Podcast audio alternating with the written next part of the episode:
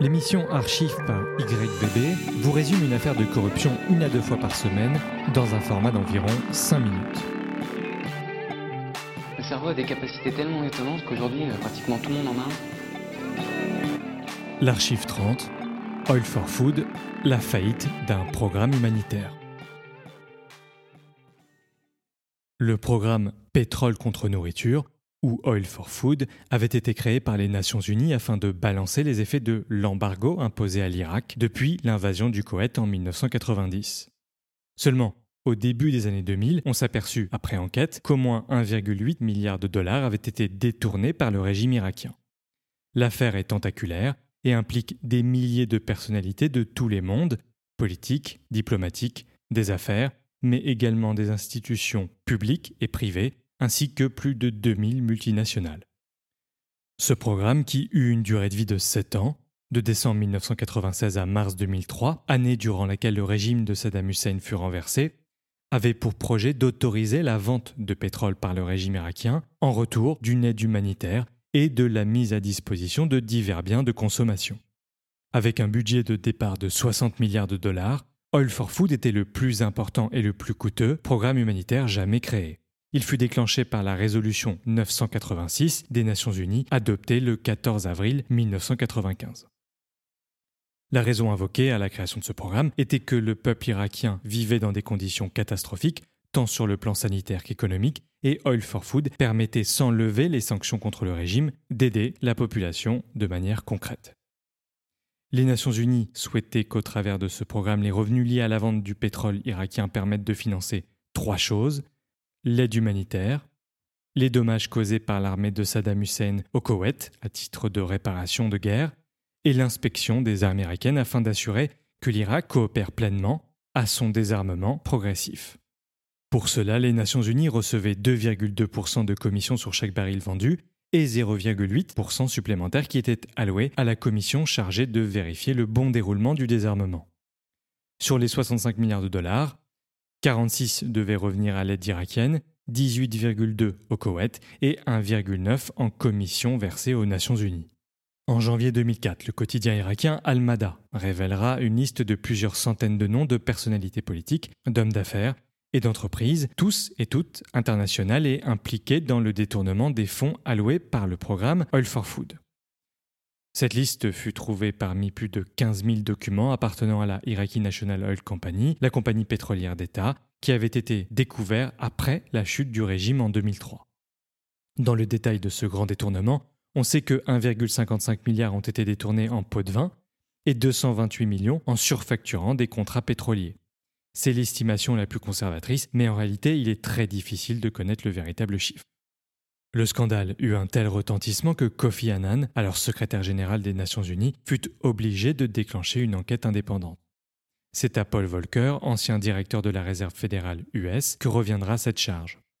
Le rapport parvint à détailler, preuve à l'appui, comment le régime de Saddam achetait le soutien d'officiels, de journalistes, d'hommes d'affaires et d'hommes politiques de premier plan, par exemple français et russes, afin de faire lever l'embargo. Il souhaitait manipuler le Conseil de sécurité des Nations Unies en détournant l'argent du programme. La structure même du programme était absurde, tout l'argent devait passer uniquement par la BNP, qui avait été choisie sans appel d'offres et dont l'un des actionnaires était Nad Miyoshi, un homme d'affaires proche de Saddam Hussein, impliqué dans de nombreux scandales à l'international. La banque n'aurait pas effectué son travail de vérification des justificatifs des sommes allouées et aurait autorisé des sociétés tierces à percevoir des fonds sans vérification. Cette situation permettait de faciliter drastiquement une bonne partie des malversations liées au programme.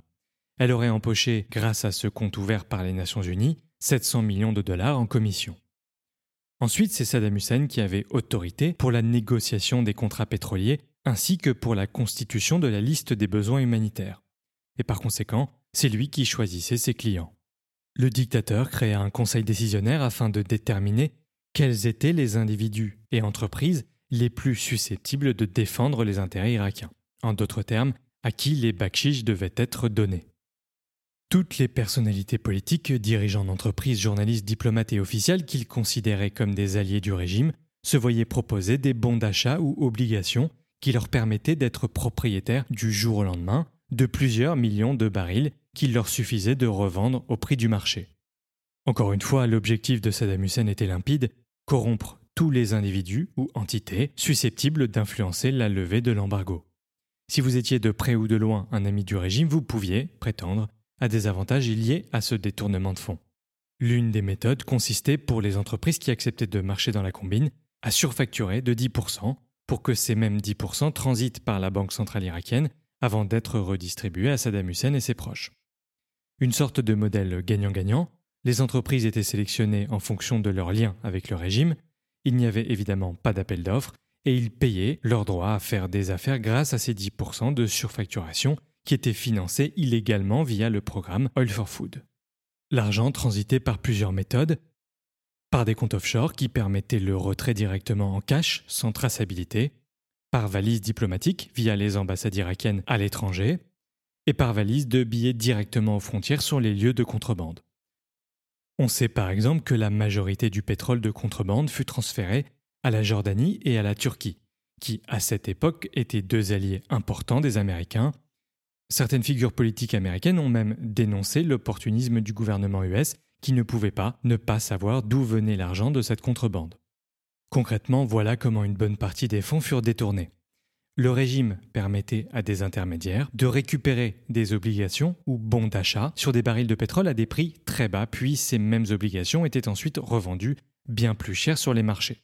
Exemple, si Saddam Hussein vous permettait d'acheter ou vous offrait, en bon d'achat, un million de barils à 25 dollars, ou n'importe quel prix totalement factice, vous pouviez les revendre à 30 dollars si le cours était à 30 et faire 5 millions de dollars de profit sur le dos d'un programme humanitaire destiné à aider la population irakienne. Je grossis volontairement le trait sur les chiffres puisque en réalité les commissions tournaient en moyenne autour des 30 centimes le baril. La Russie, la France, la Suisse et la Chine étaient les plus gros acheteurs. Les Russes ont acheté 30% du pétrole qui tombait sous le programme Oil for Food, soit pas loin de 20 milliards de dollars. Un petit exemple de comment les sommes ont été réparties en Russie, c'est assez étrange. Le Parti communiste reçut 125 millions de barils, le Parti libéral-démocrate et son président nationaliste Vladimir Zirinovski reçut 73 millions de barils, et Alexander Voloshin, homme politique proche de Poutine, reçut 4,3 millions de barils. Les Français étaient deuxièmes avec 4 milliards et demi, la plupart achetés par Total, qui fut d'ailleurs condamné dans l'affaire. Parmi les noms français les plus connus qui sont ressortis comme des bénéficiaires, il y avait Charles Pasqua, ministre de l'Intérieur, et Christophe de Margerie, qui deviendra patron de Total. Pasqua aurait reçu pour 11 millions de barils à titre de remerciement, car ce dernier avait organisé en 1993 en France une visite entre officiels de haut rang. Plus cynique encore, Benon Sevan, diplomate de carrière et qui n'était autre que le directeur du programme Oil for Food, aurait, au travers de la compagnie African Middle East Petroleum, reçu 11 millions de barils en échange de quoi on attendait de lui qu'il influence favorablement la reconstruction des usines pétrolières irakiennes, ce qu'il réussit à obtenir. Il avait d'ailleurs tout mis en œuvre afin de repousser une enquête indépendante au moment de la révélation de l'affaire. Le programme fut arrêté officiellement le 21 novembre 2003. En ce qui concerne le volet français, Charles Pasqua et les autres officiels furent soit relaxés, soit condamnés à de légères amendes. Total fut tout de même condamné en 2016 à la peine maximale pour corruption d'agents publics étrangers, soit 750 000 euros. Pourtant, le juge Courroy avait bien reçu de la part de Paul Volcker des preuves extrêmement fortes, dont des courriers datés et signés.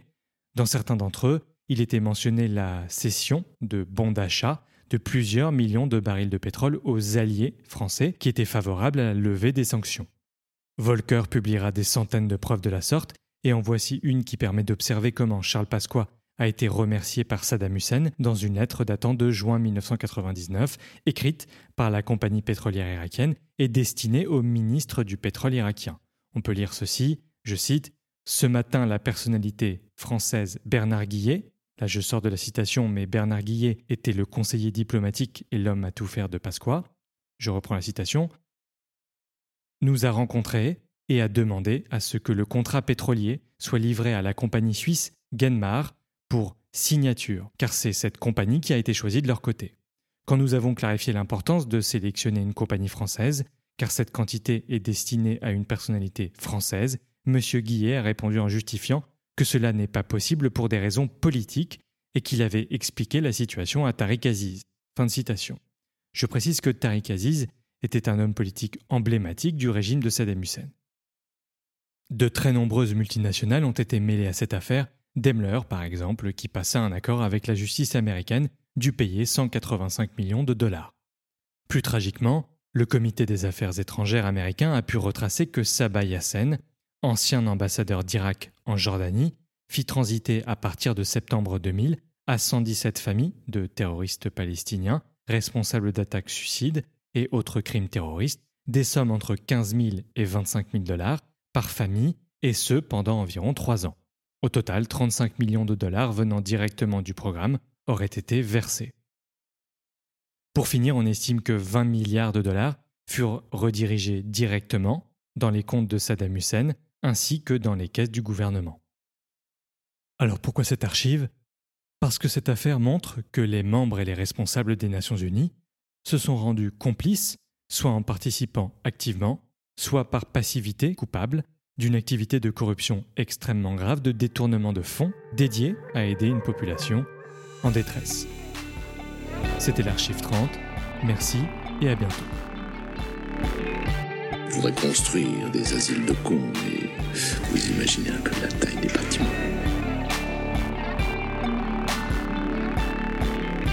Okay,